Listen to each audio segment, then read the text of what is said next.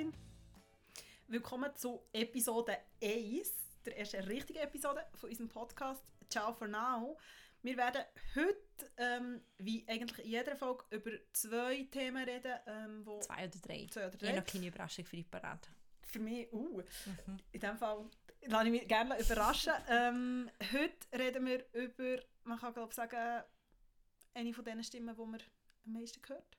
Ähm, über Sally mhm. Rooney, Schriftstellerin, und nachher reden wir über das Cover von der Vogue äh, aus England. Von Megan. Von der Megan, wo sie das editiert hat. Wieso das so hier äh, durchaus relevant ist, sagen wir näher. Zuerst noch schnell, wer sind wir überhaupt? Wer bist du, Kerstin? ähm, ich bin eben Kerstin. Und Kerstin Hasse, genauer gesagt. Ähm, und ich bin Journalistin bei Annabelle. Ich leite das Online-Team ich interessiere mich für Gesellschaftsthemen, ich interessiere mich für all das, in dem in dem Podcast geht. Und ich freue mich auf unsere erste Episode. Ähm, ich rede mit der Annik Hossmann. Genau, ich bin Annik, ähm, wie Kerstin, Ende 20 und auch Journalistin. Ich bin aktuell beim Zürich Tipp, Kultur- und Stadtbeilage vom Tagesanzeiger und nebenbei als freie Journalistin für die Annabelle unter anderem, aber ähm, auch für die Zeit die Schweizseite von der Zeit und andere Titel, auch vor allem über Gesellschaftsthemen und über Kultur und ja, vor allem um was es hier soll gehen, um, um alles, was uns, uns Millennials interessiert oder könnte interessieren, wo vielleicht auch ein bisschen politikaffin sind. Ähm, wir ja. haben auch jedes Mal in jeder Episode, das können wir jetzt schon sagen, Empfehlungen Stimmt. von uns, die bringen wir mit, die verraten wir uns gegenseitig nicht. Überhaupt, das kann man glaube ich recht, mal, das kann man transparent so sagen, wir künden an, über was wir reden wollen, wir sprechen uns ja. ein bisschen ab und schicken uns Sachen. Es gibt aber auch immer mal Themen, die vielleicht jemand noch spontan mitbringt und vor allem, das ist glaube ich das Wichtigste, wir besprechen nicht, was wir zu den einzelnen Themen denken oder was unsere Haltung ist. Ihr kriegt das also wirklich ähm, die unzensierte Version von unserer Meinung. Das ist uns ganz wichtig, weil wir wollen euch da kein ähm, durchprogrammiertes Ding liefern. Genau es führt niemand heimlich Regie. genau, und vielleicht auch nochmal zum sagen, weil wir sind beide Journalistinnen, das ist aber etwas, was wir unabhängig von Verlagen machen oder wir für unseren Brotjob das ist ähm, machen. Vielleicht auch nochmal wichtig zu sagen. Hossmann und Hasse.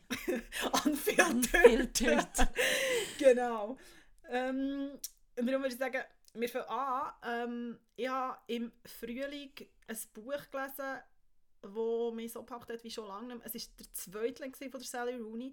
Ihr Erstling, ähm, sie ist eine 28-jährige irische Journalistin, äh, nicht Journalistin, Autorin, ähm, ist vor zwei Jahren rausgekommen mhm. im englischsprachigen ähm, Raum, hat Conversation with Friends geheißen und ist jetzt auf Deutsch rausgekommen. Man muss vielleicht sagen, Freund genau, ich habe es auf Englisch gelesen und Kerstin hat es auf Deutsch gelesen, Inhalt ist gleich.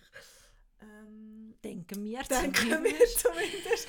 Und ähm, mit genau. dem, also es ist ja sowieso, wie Danik hat es natürlich schon im Frühling gelesen, weil Danik einfach ein kleiner Hipster ist und das schon früher gewusst hat. Aber ähm, ich glaube, ihr habt, vielleicht ist euch das auch überall auf Social Media mhm. oder in den Medien überhaupt begegnet, der Name, der Titel. Mhm. Und seit das Buch auf Deutsch rausgekommen ist, hat es einfach in der gesamten deutschen Presse, ist sie nochmal gefeiert worden mhm. als, Achtung, Unwort oder wirklich Unding von der Beschreibung, Stimme von einer Generation. Ja. Und ja, Annik, also du hast, wie hat es dir denn gefallen?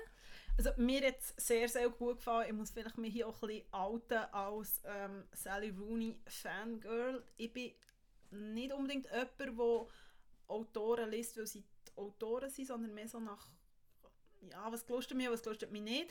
Und bei ihr bin ich extrem überrascht gewesen, weil eben, es ist so, das Normal People ist bei mir auch, eben, es ist das Conversation with Friends ist überall in den sozialen Medien gewesen es ist Normal People ist letzten Herbst rausgekommen und irgendwie scheint anscheinend in meiner Filterbubble sind viele englischsprachige Leute mhm. und irgendwie ist das Normal People plötzlich auftaucht und jetzt Ende das andere darüber gelesen und habe das nicht gelesen und eigentlich ohne Vorahnung und bin recht begeistert gewesen. Mhm. So. Ähm, von ihrer Sprache und das ist auch etwas, was du gesagt hast, hat die begeistert, aber auch so ein bisschen ratlos. Das mhm. ist ja zeitlich zurückgelassen. Also in, damit ihr es ganz kurz könnt einordnen, mhm. Conversation with Friends geht es um ähm, eine junge Frau, sie heißt Frances, sie ist Anfang 20. Sie ist Studentin in Irland und ähm, es geht eigentlich darum, dass sie sie führt eine enge Freundschaft mit einer jungen Frau, die heißt Bobby. Sie sind mal ein Paar gewesen, jetzt nicht mehr und dann treffen sie ein anderes Pärchen, Nick und Melissa und da entwickeln sich dann so verschiedene Geschichten aus diesen vier raus. Und es geht sehr viel um die Gespräche, die sie führen, über Gedanken, die sie haben und um die Zerrissenheit vom was will man im Leben mhm. und mit wem will man sich warum verbinden. Mhm. Das ist so ein bisschen der Plot. Ja, ich bin ich habe mich, ein bisschen, ich habe mich immer wieder von ihr ertappt gefühlt und ich glaube, das ist ihre grosse Stärke. Also sie schreibt in der Danksagung hin, zum Beispiel bei ähm, Conversations with Friends, dass sie sich bedankt bei ihren Freunden, die quasi wirklich die Conversations mit ihr geführt haben. Also wir sind dann schnell am Tisch mit ein paar Gläser Rotwein und reden über Sissek und im nächsten Moment über irgendwie, ja, irgendwie Banalität von einer monogamen Beziehung. Sie springen recht um mhm. und ich habe mich ertappt gefühlt, weil ich tatsächlich die pseudo-intellektuellen Weingespräche schon mehrfach geführt habe, auch mit der Annik. Das stimmt. Und ja, es, es ist einfach, sie bringt das auf so eine, sogar so eine, ähm, auf so einer Meta-Ebene, finde ich, lebt sie sogar die, ja, das, das Unverbindliche, wo sie, wo sie beschreibt, macht diese Generation irgendwie aus. Mhm. Also was mich recht beeindruckt hat, ist zum Beispiel am Anfang, und das kann man glaube ich sagen, ohne zu viel Spoiler, es ist, dass beide junge Frauen, also Bobby wie Francis, nicht so ein einfaches Familienhaus haben. Sie kommen aus so ganz mhm. unterschiedlichen Verhältnissen. Und sie schafft es bei der Francis, weil sehr zerrüttet, das kann man doch sagen, glaube aus einer recht zerrütteten Familie kommt, sie schafft es irgendwie, ihre Kindheit in 15 Zielen ihre Klarheit und ihre Nüchternheit trotz aller Tragödien, also mhm. ihr Vater ist weg, hat psychische Probleme und so, irgendwie zu vermitteln, was unglaublich berührend ist, aber unglaublich nüchtern. Und das ist glaube ich, auch das, wo, wo mich dann letztendlich irgendwie so berührt hat, so mhm. die Nüchternheit, wo ich manchmal eben so das Gefühl habe, fehlt unserer Generation, alles ist mega emotional, alles muss man so diskutieren und sie geht aber nachher auch so die... Aber Nüchternheit die ist doch gleichzeitig auch so, es lässt ja auch Nüchternheit bedeutet ja immer so eine Distanz. Und das ist das, was ich manchmal gespürt habe, eine extreme Distanz zu dieser Francis hatte. Ich habe gewusst, mhm. wer sie mhm. ist. Ich habe Sachen ertappt, wo ich gefunden habe, mal, das kenne ich von mir, von meinem Freundeskreis. Und wie gesagt, eben die Gespräche und die, die, die, der Gedanke, dass deine bedeutungsschwangeren Ideen so wichtig sind und gleichzeitig eine enorme Distanz, weil sie mir einfach auf den Senkel gegangen ist und eben auch, weil sie so eine die Kühlheit, die Rooney mega gut einfängt, die ich finde, sie schafft auch Distanz zu den Protagonisten. Ist dir das nicht so gegangen? Mm, nein, es geht. Also ich finde, wie also, glaube, die Francis als Person ist ja auch recht kühl. So. Und ich bin nicht so... Ja, mir ist es nicht so gegangen. Also ich finde, also ich finde wie immer so, wenn die jemand nervt, so ein also in einem Film oder in einem Buch, dann bist ja irgendwie auch mit der verbunden oder du versetzt dich die rein oder sie nervt. Also gibt es ja gleich so eine Nähe. Und eben, es ist genau das. Eben, es ist so, dass du bist irgendwie weit weg, also mit was sie bewegt. Also irgendwie das also die Diskussionen, lustigerweise hat mit Bobby fast mehr genervt. Und man muss vielleicht auch sagen, dass die zwei, die Francis und Bobby, sie schreiben auch beide zusammen und treten mhm. zusammen auf, machen so Spoken Word Sachen. Und Francis sagt auch immer so, ja, alle finden Bobby gut und alle finden sie schön. Also sie hat auch unglaublich so Bobby die irgendwie sympathisch gefunden.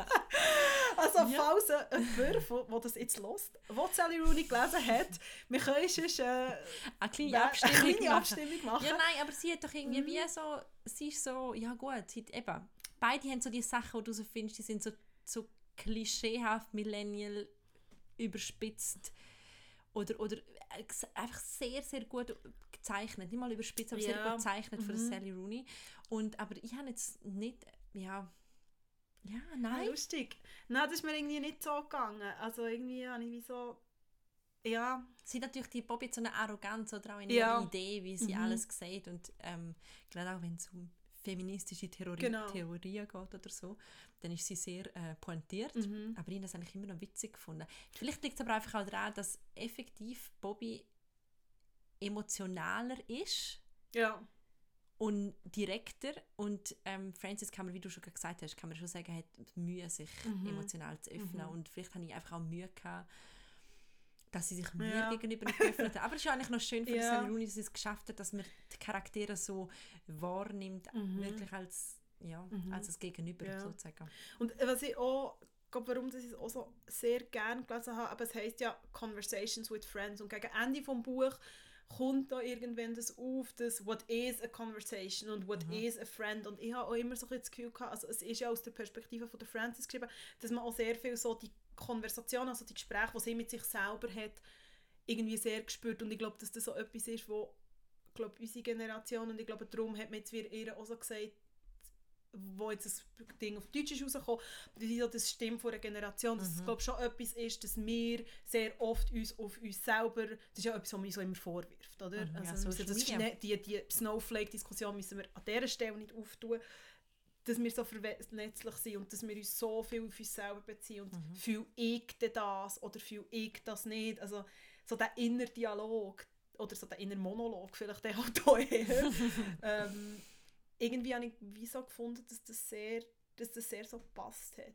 Ja. Dass ich mir auch vor, kann vorstellen dass das so etwas ist, warum das jetzt im Moment so recht gefeiert wird. Ja.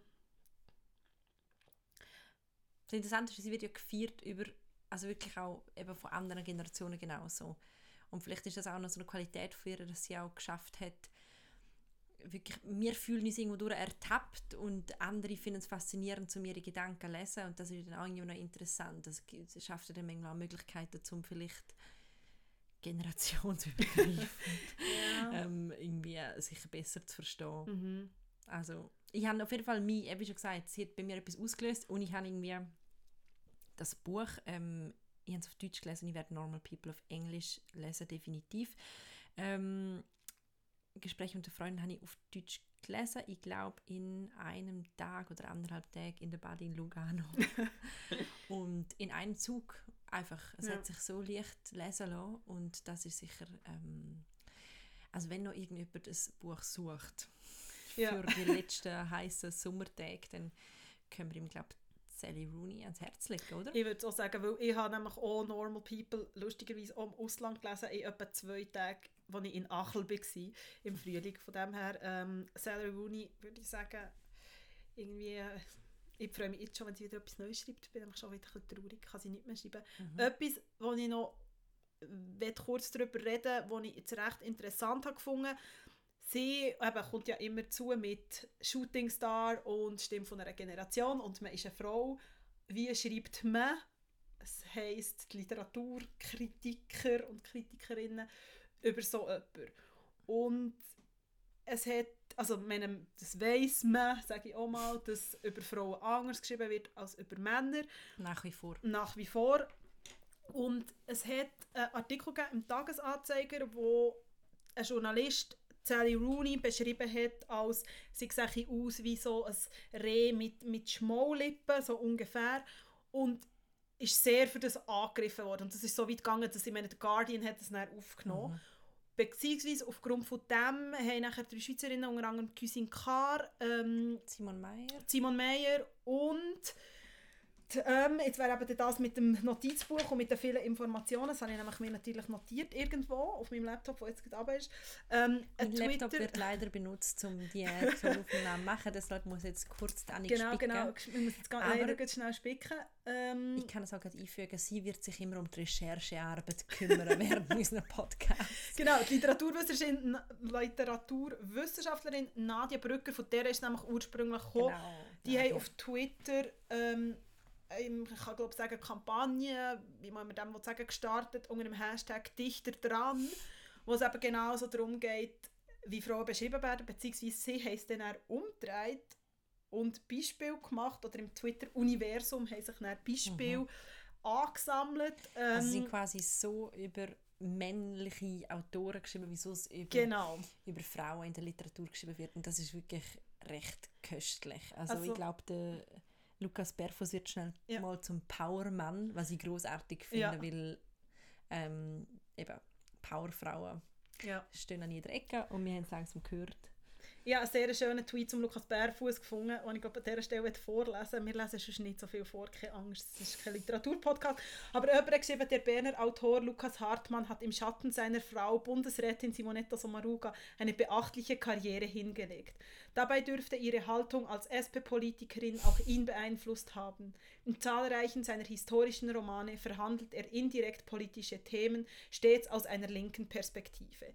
Eben, und das ist natürlich fiktiv und gleich finde ich es recht interessant, dass, äh, dass das immer wieder aufkommt. Und eben, wenn man das irgendwie liest, findet man es so ein bisschen, hä, es ist ja mega befremdend und bei Frauen habe ich wirklich einfach das Gefühl, ist man sich mehr gewöhnt. Also, dass man sich gewöhnt ist, dass man über Lippen und über Haar es aber, und über ist, Frau von ja. liest. Vor allem Frau von. Auch mir ist schon aufgefallen, also bei der Rezension habe ich es gelesen, am Morgen, das weiß ich nämlich noch. Mhm. Ähm, und bin dort hängen geblieben und habe mich sogar noch kurz gewundert, dass man das noch so macht. Effektiv, weil es ist eben, also vor allem der Reh-Vergleich, das ist ja dann noch, hat ja dann auch so ja. etwas Verletzliches. Aber auf jeden Fall, ähm, ja, schauen mal dichter dran an. Ja, und das ist auch, ja, und das ist auch, glaube etwas, wo, wo weitergeht. Aber es ist auch von verschiedenen Medien aufgegriffen worden und das mit dem Ton, dass es hoffentlich nicht etwas ist, wo jetzt gerade abflaut. Sehr, sehr lustig. Und gleichzeitig aber auch traurig. Aber etwas, wo, wo im Zug eben, wo sich anhand von, von der Sally Rooney so aufgetan hat. Aber sie ist definitiv nicht die einzige, wo, wo so beschrieben wird. Leider, muss man glaube sagen, oder? Also, ähm. Nein. Aber wir bleiben in den Medien und kommen zu der Meghan Markle, ehemals Schauspielerin und now Duchess of Sussex. Genau. Sage ich das richtig? Ich ja, glaube. Ich glaube, mhm. so sagt man das. Ähm, sie, hat, sie ist nicht nur plötzlich fast Prinzessin, sondern sie ist auch eine Frau, die sich sehr fest ähm, einsetzt für andere Frauen. Mhm. Hat das auch schon gemacht, bevor sie Wahlmonarchin geworden ist. ähm, so fest man das kann wählen, aber ja. Und jetzt hat sie ähm, ein, äh, ein September-Issue von der Vogue, von der britischen Vogue. Von der britischen Vogue, genau, hat sie co-editiert. Genau. Und man kann ja, glaube sagen, dass so das September-Issue von der Vogue ist, ist ja so die Issue. Ausgabe, also die wichtigste Ausgabe von den Ausgaben. Nicht nur, weil es was ist dann im Herbst- und Wintermode, sondern weil das echt ein recht prestigekräftiges Ding ist. Und es war ja so, gewesen, dass Chefredakteur von der britischen Vogue, der Edward Anningful, sie angefragt hat, ob sie auf dem Cover von dieser Vogue sein mhm. ähm, was ja auch immer mal wieder ist. Also Kate war ja auch mal drauf. Gewesen. Und anscheinend hat nachher sie, schreibt sie in ihrem Editorial, Editorial mhm. ihrem Gast-Editorial, ähm, ihn gefragt, ja, ob sie nicht können das co-editieren. Co ähm. Und das Schöne ist ja, dass sie in dem Editorial schreibt, wie sie sie und ähm, bitte sag nochmal seinen Namen, Edward? Anningful. Anningful, genau, Anningful. Wie sie sich getroffen haben, ähm, zum quasi einfach mal Ideen austauschen, wie sie sich kennt haben. Und es ist so herzig, weil im ersten Absatz heißt es zweimal, wie sie a cup of tea zusammen getrunken haben. Ich glaube, sie hat sich recht gut in England schon eingefunden, weil sie trinkt sehr viel Tee, so viel Tee, dass es wichtig ist, das zweimal im Editorial innerhalb von fünf äh, Sätzen zu betonen. Ja. Oder über dem, ähm, ich glaube, Cup of Tea haben sie dann ähm, sich gefunden und gemerkt, dass sie total die gleichen Visionen haben in dieser tristen Welt, ein bisschen mehr Optimismus reinzubringen und Hoffnung. Und dann hat sie sich dann eben getraut, ihm, ihm zu fragen, ob sie nicht einfach ähm, könnte co-editen Genau. Und was hat sie gemacht? Sie hat eine Ausgabe gemacht, die heißt Forces of Change und sie hat 16 Frauen ähm, in Fokus gestellt. in Fokus gestellt und auch damit aufs Cover ähm, wo sie findet, sie Forces of Change, also Frauen, die etwas bewegen und etwas verändern. Es hat ein Feld, das verspiegelt ist, weil es ist 4x4 Bilder auf dem Cover, mhm. sind 16 und es sind 15 Frauen. Und das Verspiegelte ist die Idee, dass sich die Leserin oder eben auch der Leser, je nachdem, sich dort in sieht und dass er, dass wir alle Forces of Change sind ich habe das gelesen und bin so gewesen, irgendwie schön und irgendwie oh, ich weiß es nicht. Ja gut, das ist einfach ein bisschen das ist die Amerikanerin in ihr. Also ich finde es also, ich find eigentlich noch eine hübsche Idee. Also, also es sieht optisch schön aus. Also falls es jetzt raschelt, wir haben... Ähm, wir haben die ist wir natürlich hier. da. Lustigerweise direkt eingeflogen aus England, weil ich jetzt seit etwa gefühlten zehn Jahren mal wieder in England war, prompt dann. Und ich muss mal sagen, am Flughafenstand hat nicht mehr so viele Copies gehabt. Und du hast Ähm, wahrscheinlich ordentlich gespart. Dass Und ich habe wahrscheinlich ordentlich gespart. Was auch noch interessant ist, also ich weiß, dort habe ich jetzt nicht so viel darüber gelesen, dass diese Ausgabe kostet weniger oder hat weniger gekostet als Genau. eine normale Ausgabe, was ja wahrscheinlich auch im Hintergrund ist, man will, dass sich jede und jeder kann leisten kann. Also nicht, weil die Vogue natürlich immer noch so ein Prestige und ein Luxusprodukt ist, oder? Ein Luxusprodukt ist auch noch ganz interessant, weil ähm, sie schreibt auch, Megan, in ihrem Editorial, dass halt ein, Business, äh, ein Magazin immer noch ein Business ist und ähm, deshalb soll man doch bitte beachten, dass sie quasi, dass sie hofft, dass man quasi ihre ihren Fußabdruck spürt in dem, in dem Magazin, in dem September-Issue, aber gleichzeitig, dass halt gewisse Werbung auch einfach dazugehören. ja. Und ähm, irgendwo macht sie das ganz herzig. Ich glaube, sie schreibt irgendwie, ähm, ja, it comes with the territory. Also sie entschuldigt sich quasi dafür. Ähm, ich glaube, das ist, wahrscheinlich hätte sie das einfach müssen als Royal, weil so denen eben auch einige nicht wenige Luxusprodukte hat und ich könnte mir vorstellen, dass sie dafür auch gerade hat schon gewusst, dass sie könnte dafür angegriffen werden. Das ist ja auch passiert. Ja, es ist extrem kritisiert worden. Also ich habe jetzt vorher nochmal so ein bisschen, also eben ja irgendwie das gesehen, dass sie das macht und nachher ähm, irgendwie mal so ein bisschen angefangen zu lesen und also so den englischen Medien ist sie extrem kritisiert worden. Also eben nochmal, vielleicht nochmal schnell so ein bisschen als Disclaimer, ich glaube es geht jetzt hier nicht um einen Royal Talk machen, ich bin ja zu wenig bewandert in diesen Royal Issues, es interessiert mich ehrlich gesagt auch nicht, ob sie jetzt mit der Kate streitet und ob es jetzt bei Wimbledon sind, dass das fake ist, whatever. Es Das interessiert- weißt du ganz schön viel über die entsprechenden Wenn Schlagzeilen. man, wenn man glaub, viel Medien konsumiert, kommt man glaub, nicht um das herum. Eigentlich Nein, hat aber- Danik einen Royal Podcast geplant und hat Genau. sich dann dagegen entschieden. Kerstin hat gesagt, es interessiert glaub, nicht so viel hier so. Aber einiges können wir über Nein, aber es ist, aber ich meine, der Also- Hauptvorwurf war ja wieder, gewesen, also, ähm, wo ich ja gelesen habe, ist, ja, sie ist halt wieder, sie ist, sie ist royal, sie ist privilegiert und sie will jetzt irgendwie, äh, jetzt äh, macht sie so quasi ein bisschen ähm, Fake ähm, Arbeit, also sie leistet so quasi emanzipatorische Arbeit, aber das ist alles nur ein Schachzug und weiss ich ja, was. eben, und das ist so ein PR-Ding. Es ist so das Mimi Megan, habe ich heute irgendwo noch gelesen. gehabt. Und ähm, also ich finde, es gibt durchaus, eben, es ist extrem kritisiert worden. Natürlich sagen auch Gegner, ja, das ist Rassismus, weil sie Amerikanerin ist und noch dunkelhäutig ähm, oder so einen Mixed-Race-Hintergrund hat. Ich finde, es gibt Sachen, die man kann kritisieren kann. Also man kann wie so zum Ende kann man einfach sagen, also auf dem Cover von diesen 15 Frauen ähm, sind ganz unterschiedliche drauf. Es sind, sind Aktivistinnen drauf. Es ist ähm, Jane Fonda ist aber auch drauf. Es ist ähm, drauf, jetzt muss ich auch noch mal schnell spicken, weil alle die Namen... Es ist Greta Thunberg ist drauf. Es ist Janet Burke drauf. Ich hoffe, ich spreche das richtig aus. Sie ist Schauspielerin, sie ist kleinwüchsig und setzt sich auch extrem ein, halt, dass auch Menschen mit Behinderung oder Menschen, die nicht unserem gängigen Schönheitsideal entsprechen, auf einer Leinwand repräsentiert werden. Ähm, es ist die Schauspielerin Jamila Jamil drauf, die ja auch sehr so der ganz Posi Body Positivity ja, es ist einfach ein, ähm, Es ist ein Cover, das eine gewisse Diversität Genau. hat. Ich glaube, das kann Genau. man sagen. Es hat irgendwie alle, alle möglichen Hautfarben und, und Hintergründe Ja. oder Frauen, die Hintergründe vertreten. die Laverne Cox ist auch drauf, Transgender, wo Genau. du wahrscheinlich aus Orange is the New Black kennen. kennen. Genau. Und es ist aber auch zum Beispiel kritisiert worden, dass es Selma Hayek drauf ist. Das ist etwas, was ich nicht gelesen habe. Sie ist, wo ich auch sehr gespannt bin mit diesem Vorwurf, sie ist die Frau von François Pinault, Mhm. der Milliardär und Kunstsammler ist und unter anderem der Chef von dem Unternehmen, wo also Gucci und Yves Saint Laurent dazugehören. Ähm, es ist zum Beispiel kritisiert worden, warum ist sie drauf und zum Beispiel Alexandria Ocasio-Cortez nicht. Und natürlich, ich meine, es ist eine Auswahl von 15 Frauen, du kannst nie alle drin haben. Ja, und sind wir ganz ehrlich, also schlussendlich schlussendlich ist es einfach egal, was Meghan Markle macht, wird sie eh kritisiert. Ich glaube, du hast es vorhin richtig gesagt, wir sind beide keine offiziell sind wir beide keine Royal, äh, keine Royal Fans, nein, das sind wir wirklich nicht.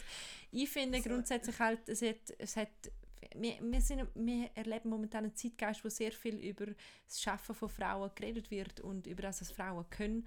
Und das finde ich grundsätzlich etwas sehr Gutes. Und ähm, sie hat das, ähm, sie hat das, finde ich eigentlich noch ganz elegant gelöst. Ich meine, Mhm. sind wir ehrlich, wenn sie das Angebot angenommen hätte und auf dem Cover von der September-Issue gewesen wäre, wäre der Shitstorm genau gleich Ja, groß genau. gewesen. Ja. Dann hätte es geheißen, was nimmt sie sich raus, weil hat sie das Gefühl, sie ist ein Model, wieso macht sie das? Ja, ich finde, ich muss ganz ehrlich sagen, die Reihe, wo nachher die Frauen vorgestellt werden, das sind ja dann, ihr es wieder rascheln, das hat ein kurzes, ähm, quasi eine kurze Einleitung Mhm. und dann werden die Frauen so kühl, quasi im kalten Porträt vorgestellt. Peter Lindbergh hat fotografiert. Er Mhm. ist natürlich jemand, der damit berühmt ist worden, zum Frauen stark, Genau. also starke Frauen inszenieren. Sieht man aktuell auch in einem Film, der jetzt ins Kino kommt. Wahrscheinlich, wenn es ausgestrahlt wird, ist der Film schon draußen. Das nur so als kleine, kleine Sighting. Und ich meine, es ist schön, es ist eine hübsche Strecke, es sind schöne Bilder. Es ist jetzt auch nicht gerade, ähm, also ist jetzt auch nicht die Welt neu erfunden. Nein. Aber ja, sie hat eine Und- Auswahl getroffen und dass die Auswahl nicht vollständig ist, ist völlig klar. Und Ja, und ich finde einfach auch so nach allem, was war dieses Jahr, also ich finde wie so, also wenn wir haben irgendwie 100 Jahr, hunderte von Jahren lang immer nur über Helden geredet. Also weißt, ich finde, im Moment kann man einfach auch Heldinnen nicht genug zeigen und zeigen meine ich wirklich in den Medien zeigen und einem breiten Publikum. Und ist das ihre Vogue? Adressiert das natürlich anders als wenn das irgendwie auf einem Blog ist? Oder, Ja. aber mir ist auch aufgefallen ich habe jetzt über den Sommer sehr viel über unterschiedliche Heldinnen gelesen. Natürlich ist Greta Thunberg ist zum einen gewesen, aber es ist auch die ganze Carola Rakete mit den äh, mit dem Flüchtlingsboot ähm, wo gsi im Sommer oder im frühen Sommer. Also es sind sehr viele so Frauen, wo, wo etwas bewegen und wo, wo mit ihrem Bewegen oder mit ihrem Schaffen natürlich auch zu Kritik oder, oder zu Diskurs führen. Auf der anderen Seite finde ich irgendwie so zum sagen, ja und jetzt hat man die ganze Zeit so das Stilisierte und alle sind nur hübsch. Also eben, ich finde, haben die ganze Zeit immer nur männliche Helden gesehen. Und ich ja, und dann so, muss man also, auch, das ist ja wie so, es ist auch noch die Vogue. Also weißt du, so, äh, Glamour gehört da wahrscheinlich auch noch dazu, dementsprechend ist auch die Auswahl getroffen worden. Und ähm, Ja. sie hat mir ja vorgeworfen, dass sie sich quasi politisch überhaupt äußert und das ist eben auch so ein bisschen der Punkt, wo ich Mhm. dann sehe, wo ich das Problem sehe. Also ich, wie schon gesagt, Monarchie bin ich eher so Mittelfan davon, könnte man glaube ich sagen. Finde ich ein bisschen problematisch. Ich finde es auch problematisch, wenn ähm, eine Königsfamilie so viel Geld verprassen kann und die ganzen Steuergelder. Steuergelder und ähm, die ganzen Vorwürfe sehen total ein. Auf die andere Seite eben erstens einmal lieber, wenn schon plötzlich Prinzessin, dann lieber plötzlich Mm, politisch aktive Prinzessin. definitiv. Und das Zweite ist, dass man nicht darf unterschätzen das Gleiche es steht auf dem Titelbild «Guest edited by Her Royal Highness, the Duchess of Sussex». Und das, es gibt garantiert einige Frauen in England, die noch nie sich die Vogue gekauft haben, die sich Mhm. noch nie Gedanken gemacht haben über die Heldinnen, die du jetzt gerade genannt hast, oder was eine Greta macht. Und wenn ein paar von diesen Frauen vielleicht die Ausgabe gekauft haben, einfach nur, weil sie ähm, Meghan Markle halt Mhm. co-edited hat, dann erreicht sie schon wieder ein paar Leute mehr und Ja. sie benutzt ihre, ihre Aufmerksamkeit für irgendetwas Gutes. Ja, ich finde auch. bin ich zu milde. Bin ich zu Nein, milde, Annik? Nein, ich weiß nicht. Also ich meine, sie, natürlich ist sie eine Brand und so. Und, aber das, also, Aber ich das finde, wie so, auch. aber eben, ich wollte sagen, das ist ein Beyoncé auch. Das, ist, ich meine, das sind so viele Frauen, die sich irgendwie politisch äußern und noch im Rampenlicht stehen. Also ich glaube, es ist wie so, was ich jetzt, ist vielleicht so ein persönliches Ding, so ein bisschen Führung gefunden habe und das hat nichts mit ihrer Leistung zu tun, gar nicht, das wollte ich jetzt auch nicht schmeren, aber ich meine jetzt nicht noch das Interview drin ist, wo der Prince Harry mit der Jane Goodall geredet hat, bin ich so ein bisschen, ja, okay, kann man machen, muss man nicht, nicht wegen der Jane Goodall, aber bin ich so gewesen, ja. Ja, und vor allem, warum hat er das geführt? Ja, eben, bin ich auch so ein bisschen, was ich cool gefunden ist, dass sie mit der Michelle Obama geredet hat, das ist nachher auch noch so Ja. ein bisschen back, back, wie soll ich das, Backstage-Informationen, Mhm. sie hat anscheinend echt mal angerufen und gesagt, ah, willst du mit mir reden? Und sie hat super gefunden, Michelle Obama. Und eben anscheinend sind dann Meghan- Telefongespräch wäre ich sehr gerne Müsli gewesen. Ja, ich Und auch. einfach Meghan Markle casually Michelle Obama Weil sie sind eben anruft. anscheinend ein nervös gewesen und das habe ich irgendwo gelesen und eben anscheinend, wenn sie gewusst hat, dass Michelle so easy wäre gewesen, hat sie ihr noch ein bisschen kritischere Fragen und noch ein bisschen mehr Fragen gestellt. Ja, das Also, sagt doch jeder. sagt ja jeder, oder? Aber ja, das, das, der Harry habe ich so ein bisschen gefunden, ja, ist jetzt herzig, aber also, Wahrscheinlich das hat das glaube ich, niemand vermisst. Ja. Jetzt nicht unbedingt. Sorry, Nein. Harry und sorry, Harry-Fans. Nein. Aber ähm, mit Harry-Fans hast du mir gerade die beste Oh, lach Steilvorlage doch nicht, Harry, aber... zum noch gleich äh, eine kurze Trash-Minute einzubauen. Okay. Ich habe jetzt keine Ahnung, wie du reagierst auf die Information. Ich befürchte, das ist dir völlig egal. Aber ich übernehme jetzt einfach den Trash-Ecke in den Podcast. Am Wochenende ist rausgekommen, dass Miley Cyrus und Liam Hem Hemsworth sich getrennt haben.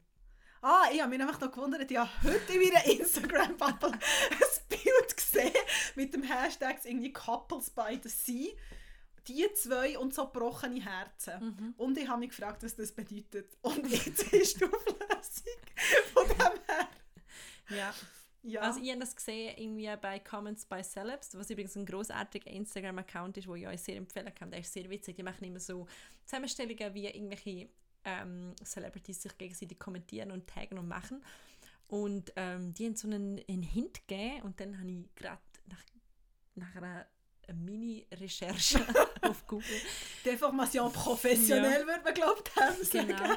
Wobei einfach, ja, eigentlich im Prinzip einfach Miley Cyrus in, Google gegeben und sofort ist aufgeploppt irgendwie fünf ähm, Artikel, dass sie sich getrennt haben nach wenigen Monaten. Ähm, Stimmt, die erst geheiratet. ja, und dort ist eigentlich auch mein Punkt. Und nachher können wir das Thema Asila. Ich möchte die Trennung nicht weiter mit belästigen. Aber ich habe schon so ein bisschen das Herz für so die... Ich meine, die sind mal zusammen gewesen, als Babys sind sie zusammengekommen wegen so einem Film. den Ist der Film irgendwie so eine Er ist Kinderstar-Show? Nein, ich glaube nicht. Ich glaube, er ist einfach Schauspieler. Ja, das weiß ich noch. Und er- weiss ich die auch nicht mehr. Und sie haben dann... Und dann sind sie getrennt und sie hat ihre Wrecking Ball Phase gehabt. Okay, okay, okay. Und jetzt sind sie wieder zusammengekommen. Ah, das und, ist ja mal zusammen. gewesen. So viel gelernt in so kurzer Zeit. und dann hat man gedacht, jetzt sind sie zusammen und dann hat sie noch so ein Lied gesungen, wo Malibu heißt, wo sie quasi besingt, wie sie angekommen ist bei ihm in Malibu. Ich würde sehr gerne, dass man Gesichtsausdrücke in Ton übertragen Und Danik ist völlig gelangweilt. Weil wir haben so... Nein, ich bin nicht gelangweilt. Mein das- romantischer Herz ich kann ist nicht gerade irgendwie ein bisschen auf und ich habe gedacht, ja, es gibt auch in Hollywood noch Liebe. Das stimmt. Das Und stimmt. now ähm, stimmt das alles nicht. Und Miley Cyrus schmust bereits im Kummersee mit irgendeiner anderen um. Und ja, Love is dead. Das wollte ich einfach nur sagen. Nein, Love ist nicht der. Da bin Miley Cyrus. Ich glaube, jetzt kommt Wrecking Ball Phase 2. Das habe ich nur mal gesagt, haben Sie da zuerst gehört. Ja, genau. You heard it here first. Also falls das äh, sollte kommen, falls Miley Cyrus oder plötzlich gleich politisch aktiv wird oder mal ein Vogue-Cover ähm, gast-edited, gast-edited, co-edited, so viel zum Thema Millennials und Anglizismen, werdet ihr es hier hören und ja, ich werde meine Hausaufgaben machen und den Instagram-Account sofort abonnieren Ja, das und nachher recherchieren. Gut. Und zum Liam Hemsworth, das hat nämlich fast Chris gesagt, Hemsworth. updaten. Hemsworth. Das ist, nicht, das ist ein bisschen Zungenbrecher. der Name. Spitzenzungenbrecher. Aber, ja. mhm. Gut. Also, Also, ich würde sagen, kommen wir zum Abschluss bzw. zum Fast-Abschluss und Tipps, Empfehlung Tipps, Tipps, vom, Tipps, Tipps, Tipps. Vom Woche, von der Woche. Du darfst zuerst. Ich darf zuerst. Ähm, ich habe ähm, einen Tipp, der, glaube Gemüter spaltet. Ein paar finden sie super, ein paar finden sie können gar nicht mit ihr anfangen. Nein, es ist keine Celebrity. Ähm, Kate Tempest, englische Rapperin und Slam-Poetin, Mhm. hat ein neues Album rausgegeben, vor ein paar Wochen mittlerweile. Und ich finde es grandios. Es ist Ich nicht der klassische Rap. Ah, das ist nicht so ein geheimer Rap. Aber wer es nicht kennt, unbedingt hören. Es heisst The Book of Traps and Lessons. Es ist sehr Slam-Poetik. Finde ich nicht immer gut. Aber bei ihr funktioniert es unglaublich gut. Sie hat sehr politische Texte, sehr aktivistische Texte zum Teil auch. Und aber auch sehr poetische Texte. Darum, mein Tipp vor Woche, Kate Tempest, ihr neues Album, The Book of Traps and Lessons. Ich gebe euch etwas zum Lesen.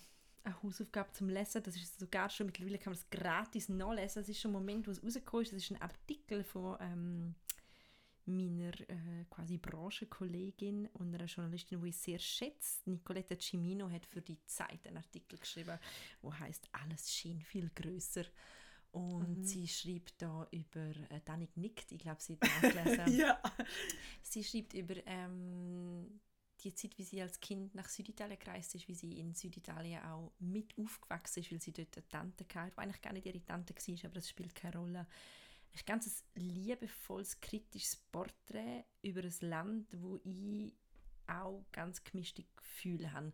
Und ich habe selber Familie und ich weiß, dass Italien Italien ist toll, aber Italien ist auch kompliziert und schwierig und in Italien leben ist noch viel komplizierter und schwieriger und ähm, das Land, das bewegt mich und sie hat das sehr schön eingefangen. Ja, Und ich glaube so. würde ich sagen, lesen den Artikel. Unbedingt. Ähm, ich glaube, man kann hier als kleines Geheimnis verraten. Ich glaube, wir haben jetzt nicht so viel äh, über uns selber erzählt. Ich glaube, man lernt uns dann vielleicht auch kennen. Ähm, vielleicht noch so einen kleinen Hin zu Pasta und Ciao. Kerstin hat vorher gesagt, sie hat die Familie in Italien. Ich habe Familie in Italien und ich glaube, früher oder später wird uns so Italien Begegnen. mal beschäftigen und Ja. mal begegnen. Und in dem Sinn, Stichwort Ciao, ich würde sagen, das war es gewesen Mhm. für die erste Folge. Ah, das war die erste Episode, Annik. Ich hoffe, wir hören uns gleich wieder. Das hoffe ich auch. Und ciao for now! Ciao für now.